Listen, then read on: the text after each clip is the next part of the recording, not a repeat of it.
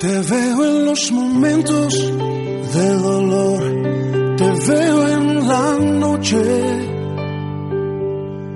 cuando en la vida se apaga el sol, te veo en la luz,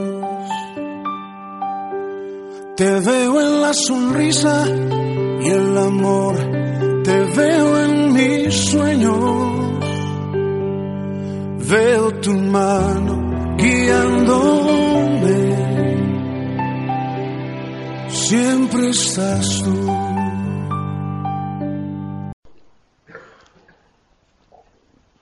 Yo llevo 40 años desde que entregué mi vida a Cristo, un poco más desde que empecé a escuchar la palabra de Dios, cinco años más, en la escuela dominical, aquella pequeña iglesia en Buenos Aires, donde empecé a ir a la escuela dominical como Juanes, como Santi, como eh, Gonzalo.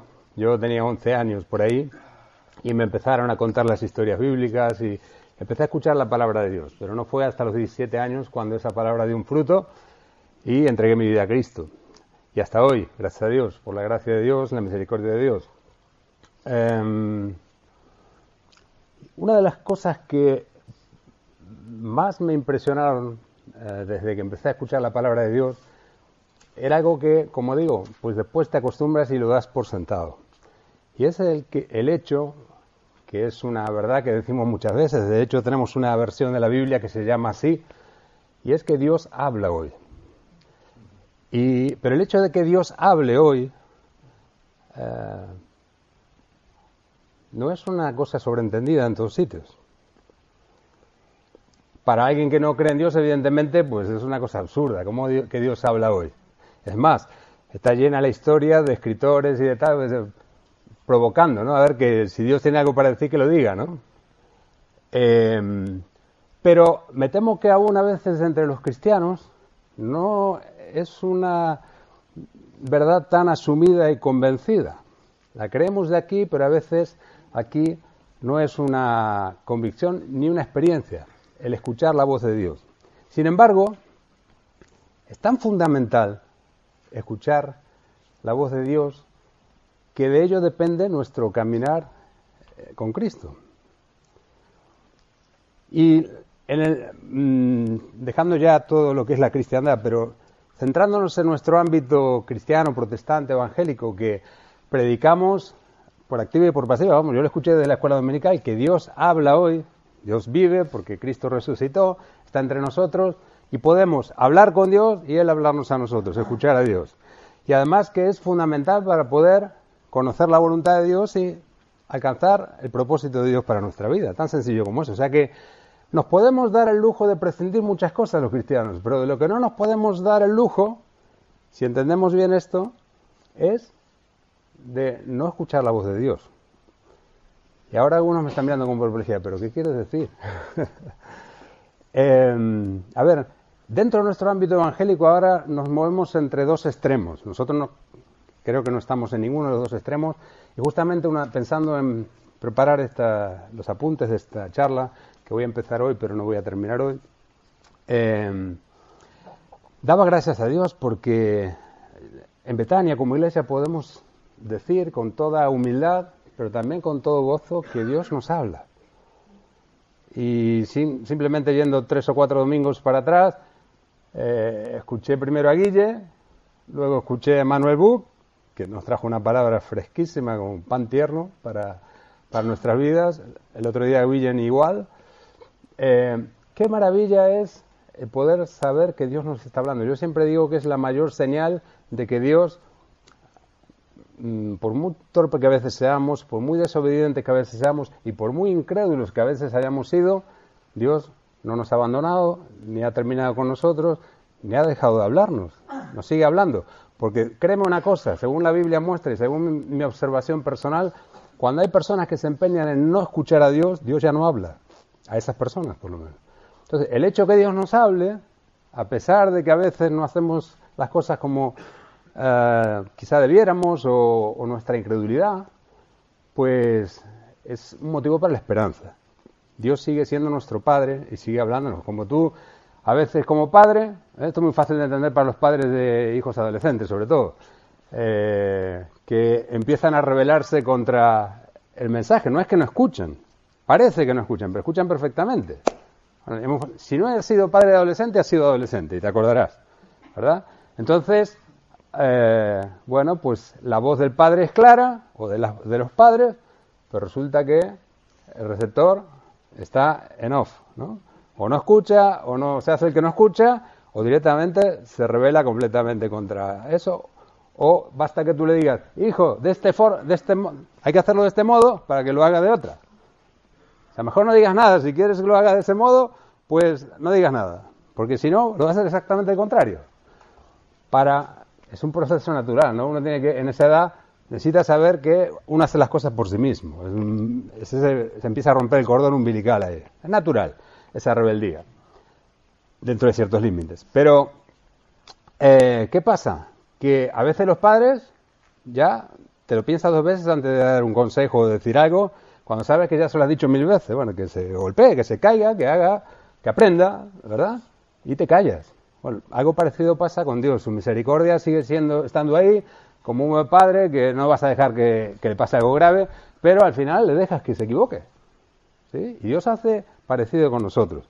Lo que pasa que en nuestro caso y en las cosas de Dios es más grave, porque a veces cuando Dios a una generación, como pasó en tiempos del Antiguo Testamento, Dios no le hablaba, salvo excepcionalmente por algún profeta escogido para cosas muy puntuales, pues esto afectaba la vida del pueblo, pero el pueblo es que era muy rebelde, el pueblo de Israel. Eh, tenían un gran privilegio el pueblo de Israel y una gran bendición sobre sus vidas, porque Abraham, Isaac y Jacob habían sido escogidos por Dios para bendición de todas las naciones, pero en el caminar, en dos mil años de historia, tres mil, cuatro mil, llevan cinco mil creo los judíos ya, eh, a lo largo de la historia han sido muy rebeldes contra Dios. Y eso está en la Biblia, no lo estoy inventando yo lo que no hace más que poner, y eso lo dirán luego los apóstoles, en evidencia la gran misericordia de Dios, porque Dios no abandonaba a Israel, como no abandonaba a la iglesia. Bueno, para no enrollarme demasiado, estamos entre dos extremos en nuestro ámbito evangélico con esto de que Dios nos habla. Están aquellos quienes afirman, de un lado, de un extremo, no, Dios habló. Ya dijo lo que tenía que decir y ahora lo único que tenemos que hacer es leer lo que él dijo y obedecerle. Y no hay más. Dios ya dijo todo lo que tenía que decir. Así que hoy ya no dice nada más. Así que cualquiera que venga diciendo, no, Dios ha dicho, eso es mentira. O sea, eso es un extremo, ¿vale?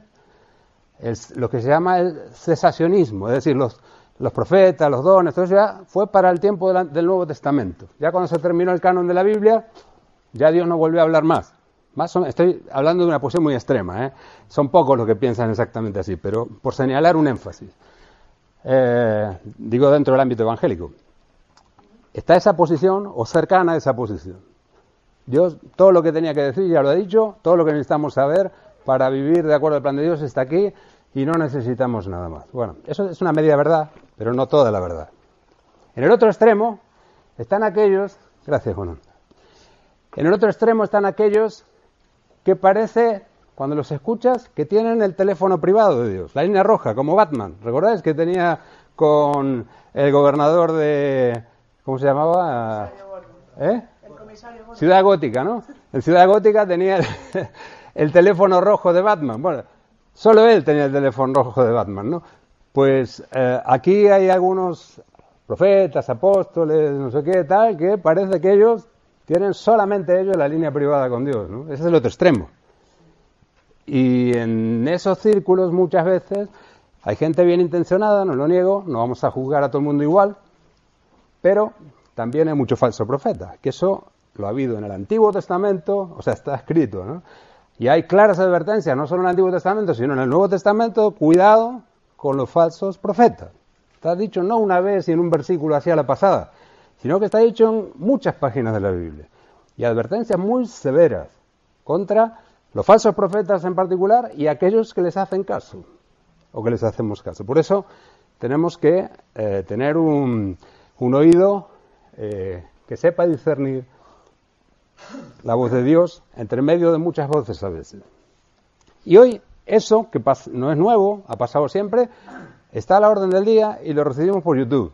y por eh, radios evangélicas y tal. Y hay de todo.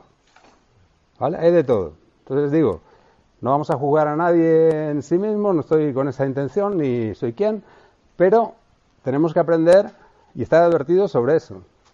Ahora, eh, por supuesto, señalar los dos extremos sirve para saber que ninguna de esas dos cosas son bíblicas. No es, y tampoco es la experiencia, eh, ni tiene lógica desde el punto de vista de la lógica de Dios.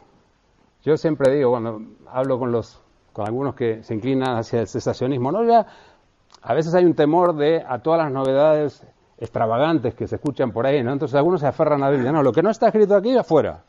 Bueno, pues, a ver, cuando tú necesitas tomar una decisión sobre tu matrimonio, sobre qué carrera vas a estudiar, sobre cuál es la voluntad de Dios para tu vida hoy, 11 de febrero eh, del 2018, ¿lo buscas aquí?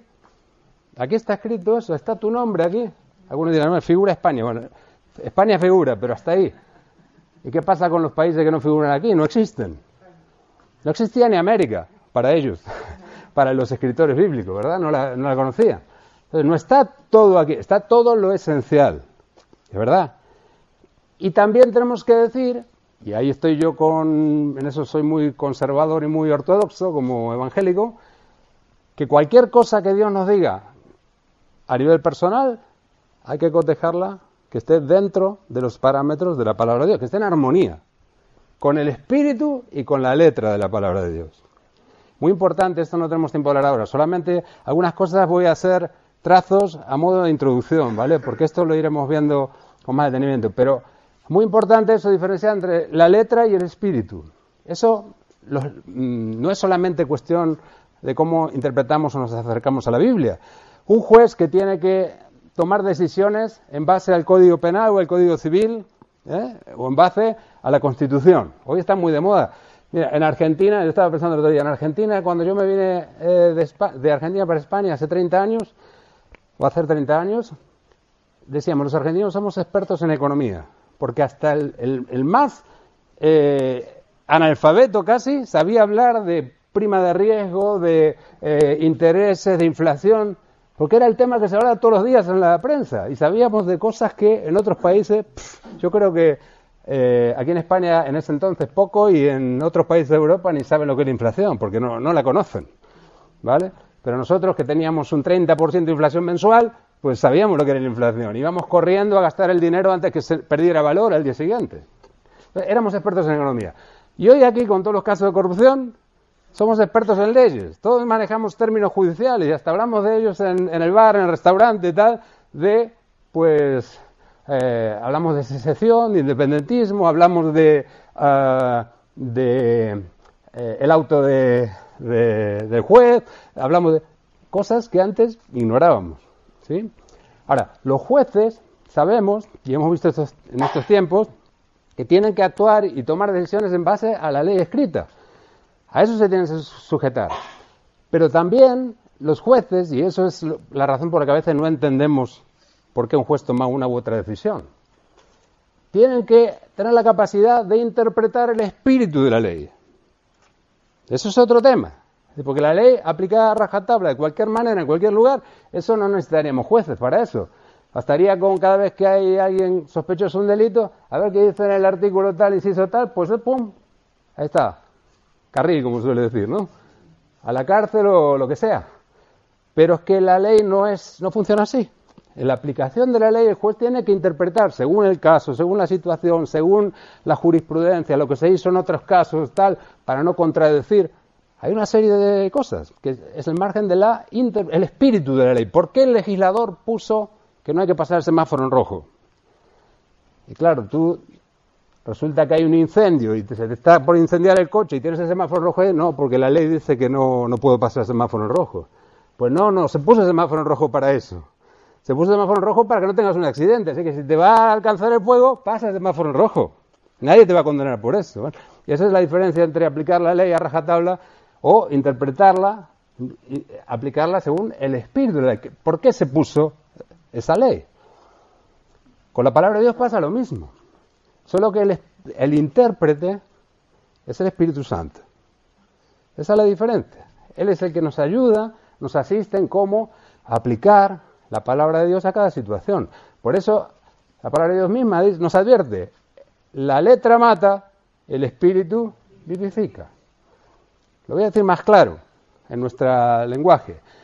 Aplicar la, la, Biblia de una forma legalista y literalista a las situaciones, cualquier situación, puede hacer un daño tremendo. Puede ser una maldición, no una bendición. Entonces, pero si estaba diciendo a la Biblia, ¿no? ¿cómo puede ser una maldición?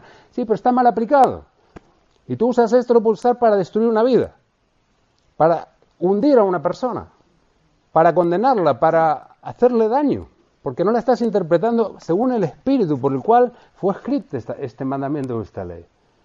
¿Entiendes? Los fariseos, ¿por qué Jesús enseñó más con los fariseos que con los saduceos, por ejemplo? Me estoy viendo un poquito del tema, pero no importa, voy a volver ya. Pero una cosa lleva a la otra, por eso. ¿Por qué Jesús se ensañó más con los fariseos que con los saduceos? Porque los fariseos eran estrictamente legalistas, se conocían no solo las escrituras y los diez mandamientos de memoria y los recitaban y tal, sino que habían desgranado toda la ley en casi 600 submandamientos para enseñar a la gente cómo tenían que aplicar cada uno de esos mandamientos de forma diaria y cotidiana. Pero era un legalismo tan esclavizante, tan eh, condenatorio, que solamente algunos que vivían nada más que para cumplir la ley, que eran ellos, normalmente gente pudiente, que se sentían con sus conciencias justificados delante de Dios, pero la gente común y corriente no podía vivir eso. Entonces todos condenados. ¿Qué pasaba? Que habían convencido a la gente de que ellos eran unos santos que podían tenían todo el favor de Dios y que había que escucharles porque eran los que escuchaban, eh, tenían el teléfono privado de Dios, claro. Y el resto de la gente, la mayoría, la inmensa mayoría, jamás podían aspirar a tener una relación con Dios así. Porque no podían cumplir esos mandamientos. Bueno, Jesús por eso se ensañó con ellos. Leed Mateo 23, cómo los trata varias veces de hipócritas y de cómo eran una maldición su interpretación. Le dice a los discípulos, vosotros lo que ellos digan, hacedlo, pero no como ellos hacen. Porque ellos no están cumpliendo con el espíritu de la ley. Están cumpliendo con la ley por orgullo y para ser más que los demás y para ponerse por encima de los demás. Pero no era el propósito de la ley. La ley nos hace libres. La ley tenía propósito de preservarnos de nuestros propios errores.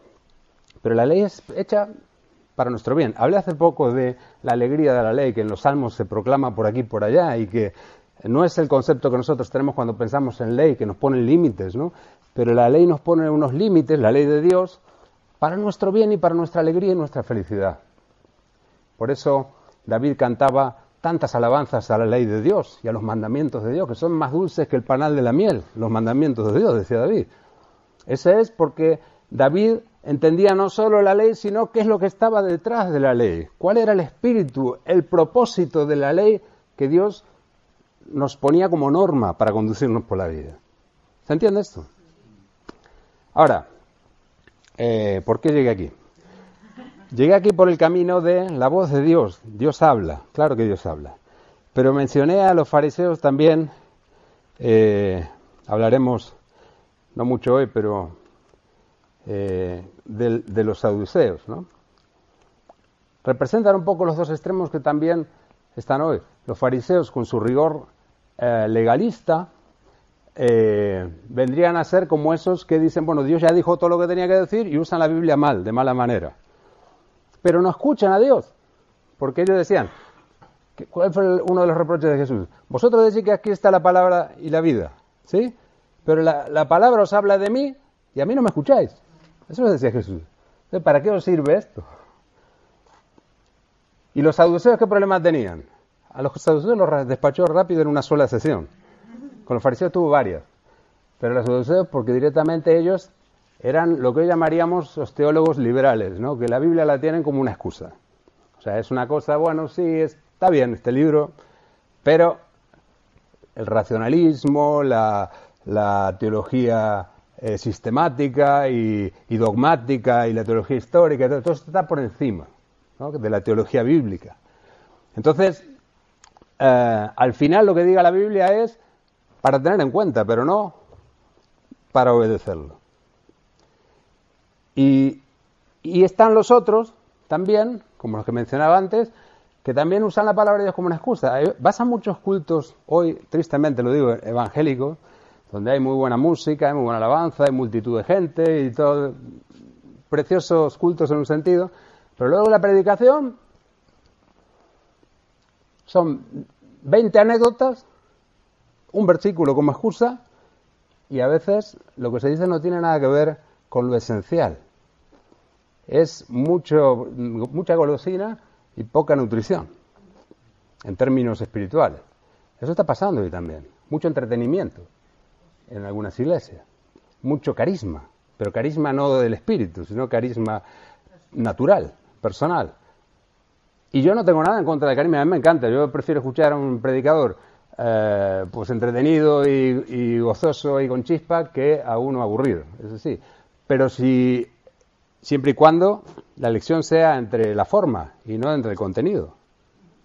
¿Sí? Porque si viene muy, eh, vamos, un, super eh, showman, pero me da golosinas y no me da una buena ¿no? fabada, un buen asado, una buena chuleta, una costillita bien hecha, ¿no? Entonces, no, no, no me convence, no me convence, ¿no? Y los tenemos hoy, ¿no? Eh, la comparación. Te vas a algunos centros comerciales eh, maravillosos, te ponen unos restaurantes maravillosos y después vas a comer y ¿qué te ponen ahí? Unas cositas que no valen para nada. Y te vas a un rincón de esos que solamente los del pueblo conocen, ¿no? Donde hacen una buena, un buen cocido y tal. Y ahí, mira, no hay ni cartel a veces, o está, los, las sillas son de madera de esas antiguas de hace 100 años, pero la comida está de muerte, ¿no? Entonces, es lo mismo. Lo espiritual es lo mismo. Tenemos que saber discernir entre el fondo y la forma. La voz de Dios, Dios habla hoy, pero ha hablado siempre. Hay un famoso teólogo, un conocido teólogo eh, evangélico protestante que escribió muchos libros sobre eh, fundamentos de, la Biblia y tal, eh, Francis Schaeffer, habló mucho sobre temas científicos también, un hombre muy formado, una autoridad. Y este hombre tituló un libro, uno de sus libros más famosos se llama Dios está presente y no está callado. Dios está presente y no está callado. Es un libro muy sesudo, muy profundo, pero es un libro de referencia. Em, pero es así, Dios siempre ha estado presente y nunca ha estado callado para aquellos que han estado dispuestos a escuchar la voz de Dios. Y esto lo dice la propia palabra de Dios. ¿Cómo Dios ha hablado desde el principio de los tiempos? En Hebreos capítulo 1, podéis mirar, hay un pasaje, como empieza Hebreos. Es muy interesante. Hay un pequeño resumen ahí. Dice Dios, habiendo hablado de muchas veces y de muchas maneras en otro tiempo a los padres por los profetas, en estos postreros días nos ha hablado, ¿por quién? Por el Hijo, a quien constituyó heredero de todo y por quien asimismo hizo el universo, el cual, siendo el resplandor de su gloria y la imagen misma de su sustancia, y quien sustenta todas las cosas con la palabra de su poder, habiendo efectuado la purificación de nuestros pecados por medio de sí mismo, se sentó a la diestra de la majestad en las alturas, hecho tanto superior a los ángeles, cuanto heredó más excelente nombre de ellos.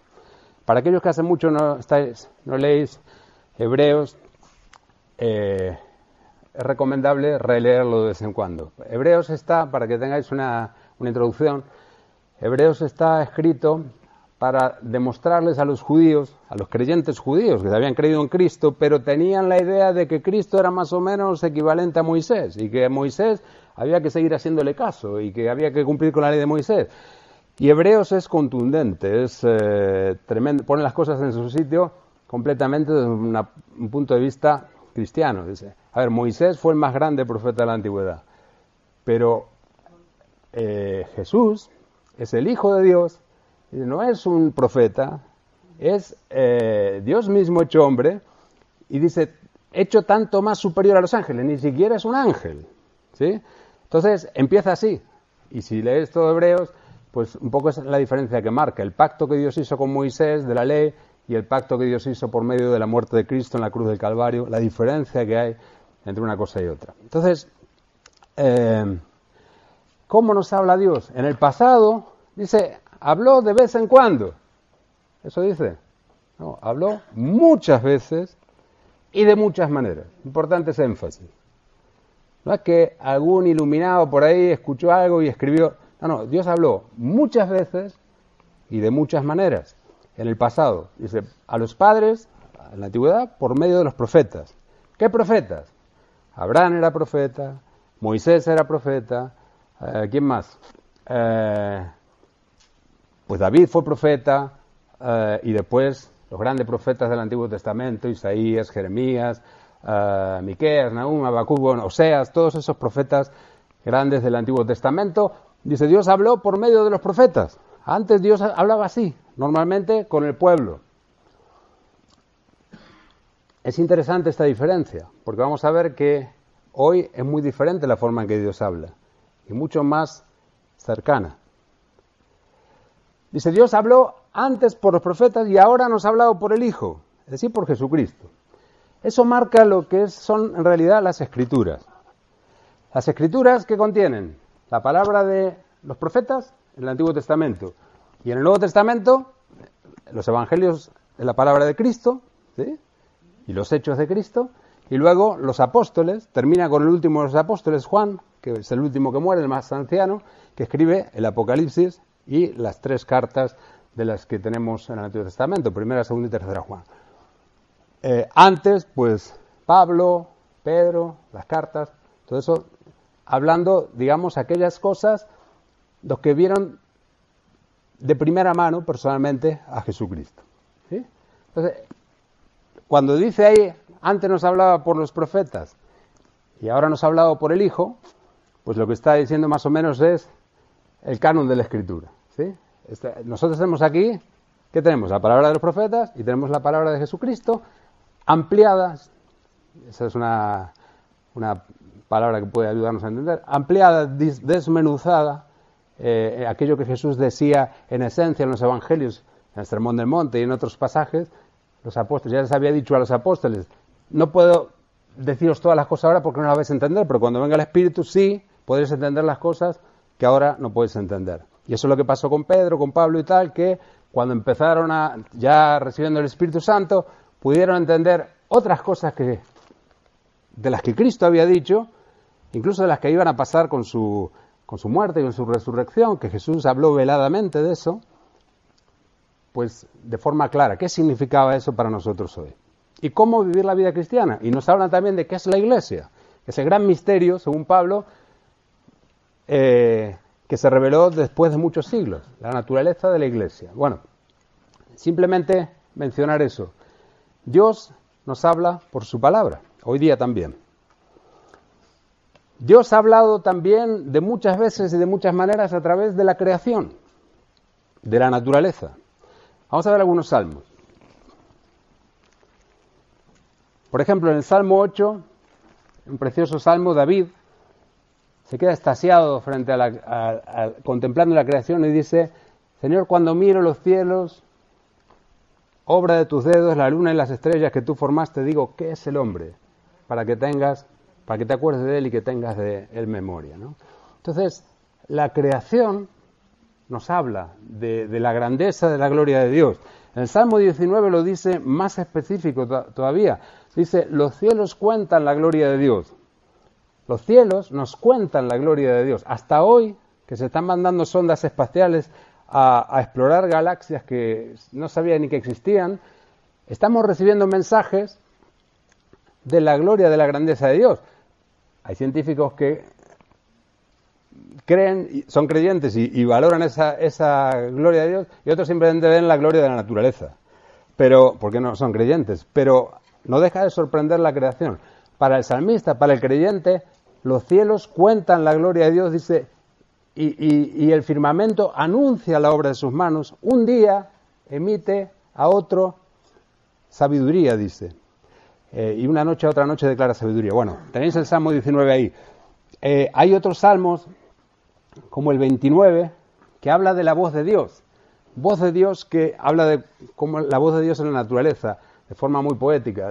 dice, voz de Dios que quebranta las piedras, que eh, habla también en el Salmo 104 de, de la voz de Dios que hace a, sus, a los vientos sus mensajeros, dice, ¿no? y a las llamas de fuego sus ah, también sus mensajeros, no sé qué otra palabra usa. Pero todo eso habla de lo mismo, de cómo Dios se manifiesta en la naturaleza y nos dice cosas. A tal extremo que cuando Pablo habla en Romanos, Romanos capítulo 1, habla de aquellos que no quisieron creer y quizá, o sea, entre los griegos sobre todo y el mundo latino, romano, dice, no tienen excusa. En Romanos 1.20 dice, porque las cosas que son invisibles de Dios, su, eterno poder, su divinidad, dice, son claramente visibles desde la creación del mundo, por medio de las cosas hechas, por lo cual no tienen excusa. Está diciendo Pablo que aquel que dice, no, yo como no he visto a Dios, eh, no creo. Dice, pues eso es una excusa que no te vale. No te va a valer, porque tú estás viendo la gloria de Dios en la creación. Es un lenguaje potente, el de la naturaleza, para aquel que esté buscando sinceramente a Dios, sin prejuicios. Así que la creación, tenemos las escrituras, la palabra de los profetas, pero también es interesante que ya en el Antiguo Testamento Dios habla de formas a veces muy extrañas. Y, aquí me gustaría hacer mención a dos o tres cosas, ya vamos a terminar, lo vamos a dejar aquí de momento. Em, y el próximo domingo eh, vamos a hablar de los problemas para escuchar la voz de Dios. Pero otras formas extrañas que Dios ha hablado en el Antiguo Testamento y con las que hay que tener cuidado. Primero, queda claro cómo Dios nunca habla. Esto es muy importante. Cómo Dios nunca habla.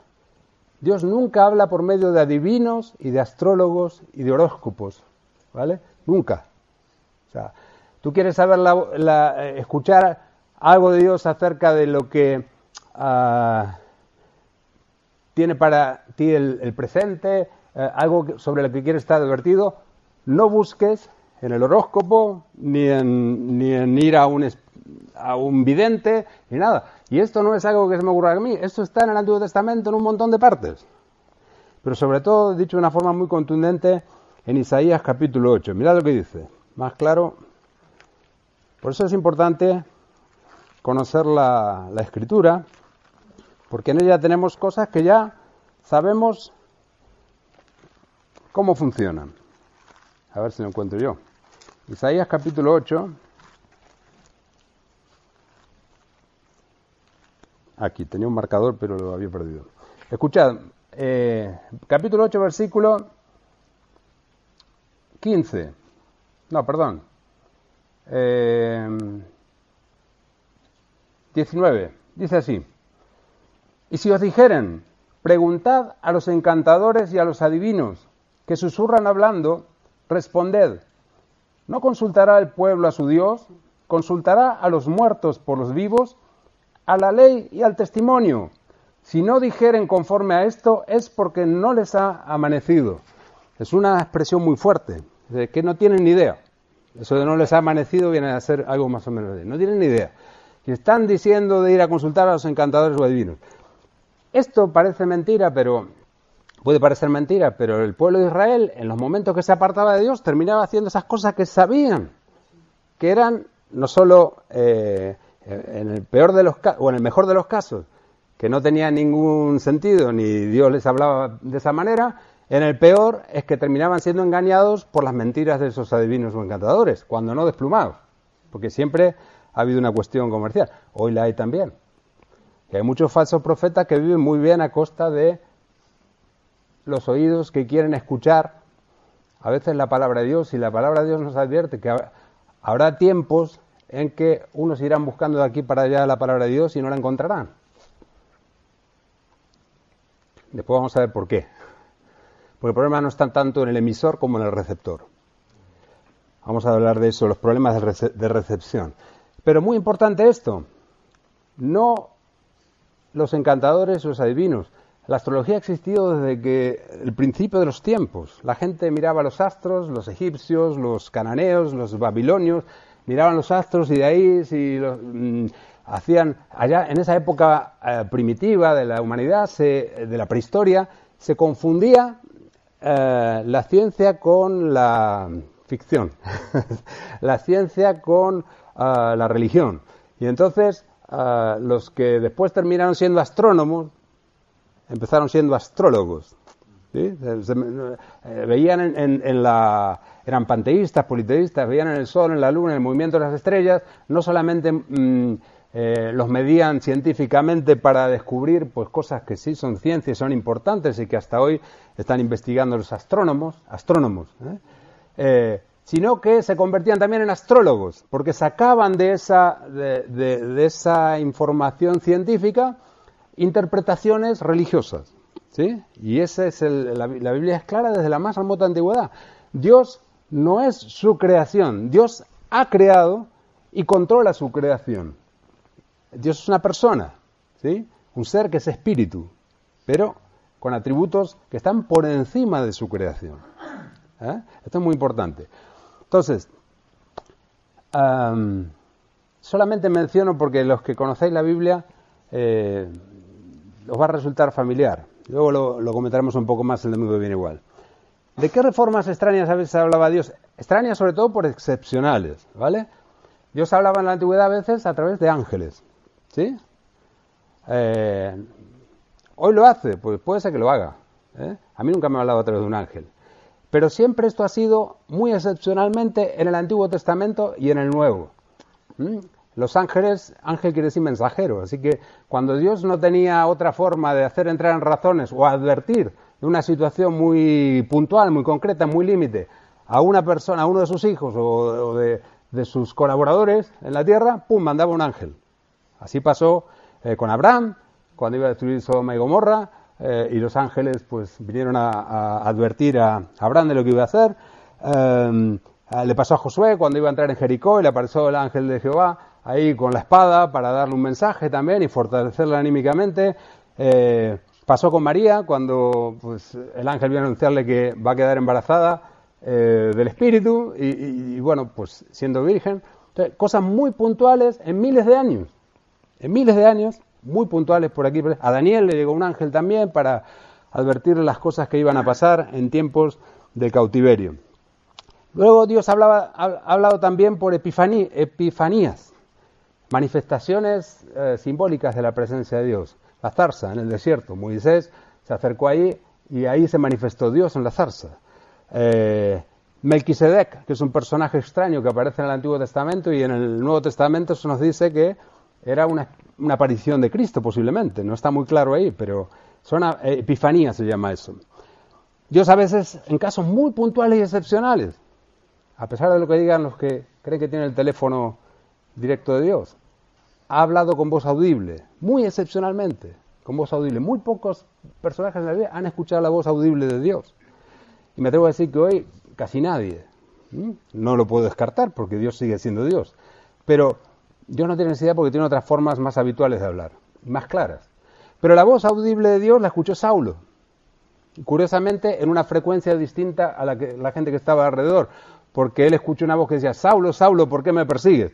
Y, era el Señor que se le apareció en el camino de Damasco. Pero los demás escucharon el ruido, pero no, no, vieron, no, vieron nada. Y no entendieron qué era esa voz. Un ruido. Eh, Dios ha hablado por sueños, como habló a José, a Daniel, por visiones. Eh, habló en casos concretos por Urín y Tumín. ¿Recordáis lo que es eso? El, sacerdote llevaba un pectoral aquí con unas doce piedras preciosas, una por cada tribu de las tribus de Israel, y cuando necesitaban tomar una decisión muy importante como pueblo, como nación, él entraba al lugar santísimo, era el sumo sacerdote, una vez al año, y Dios, pues por alguna especie de, mm, de clave de, con esas piedras, pues le decía si sí, si no, si avanzar o si quedarse. O sea, hacía una pregunta y Dios le respondía de esa manera. Algo también muy excepcional. Y que es interesante porque ahí estaba Moisés que hablaba cara a cara con él, sin embargo, estableció Dios ese sistema para hablar habitualmente. Interesante. Y después por señales. Esto vamos a hablar un poco más el domingo que viene también a lo mejor. Señales como por ejemplo cuando, la de Gedeón. ¿eh? Eh, que es muy interesante esto porque nos deja enseñanzas muy importantes acerca de cómo Dios nos habla a veces en situaciones determinadas, en intimidad, pero con las que hay que tener mucho cuidado. ¿Eh? Recordad que Gedeón Dios le habló, le dijo, mira, pues están los madianitas ahí oprimiendo al pueblo, te voy a usar para liberar a, los eh, Israel de los madianitas. Y entonces se le apareció Dios mismo mediante una epifanía, eh, le hizo allí un, un, milagro delante de él que se subió por el fuego de la olla, ¿sí? Pero no le bastó a Gedón todo ese milagro porque lo que tenía que hacer era muy, muy temible. Y, y entonces, pues cuando ya iba a ir a la batalla con sus 22.000 israelitas armados, le dice a Dios, vale, yo voy a ir, pero necesito una señal. Y entonces le dice, pues voy a poner este vellón de lana allí en el medio del campo y si mañana el vellón está mojado pero la tierra alrededor está seca, ya sé que tengo que ir.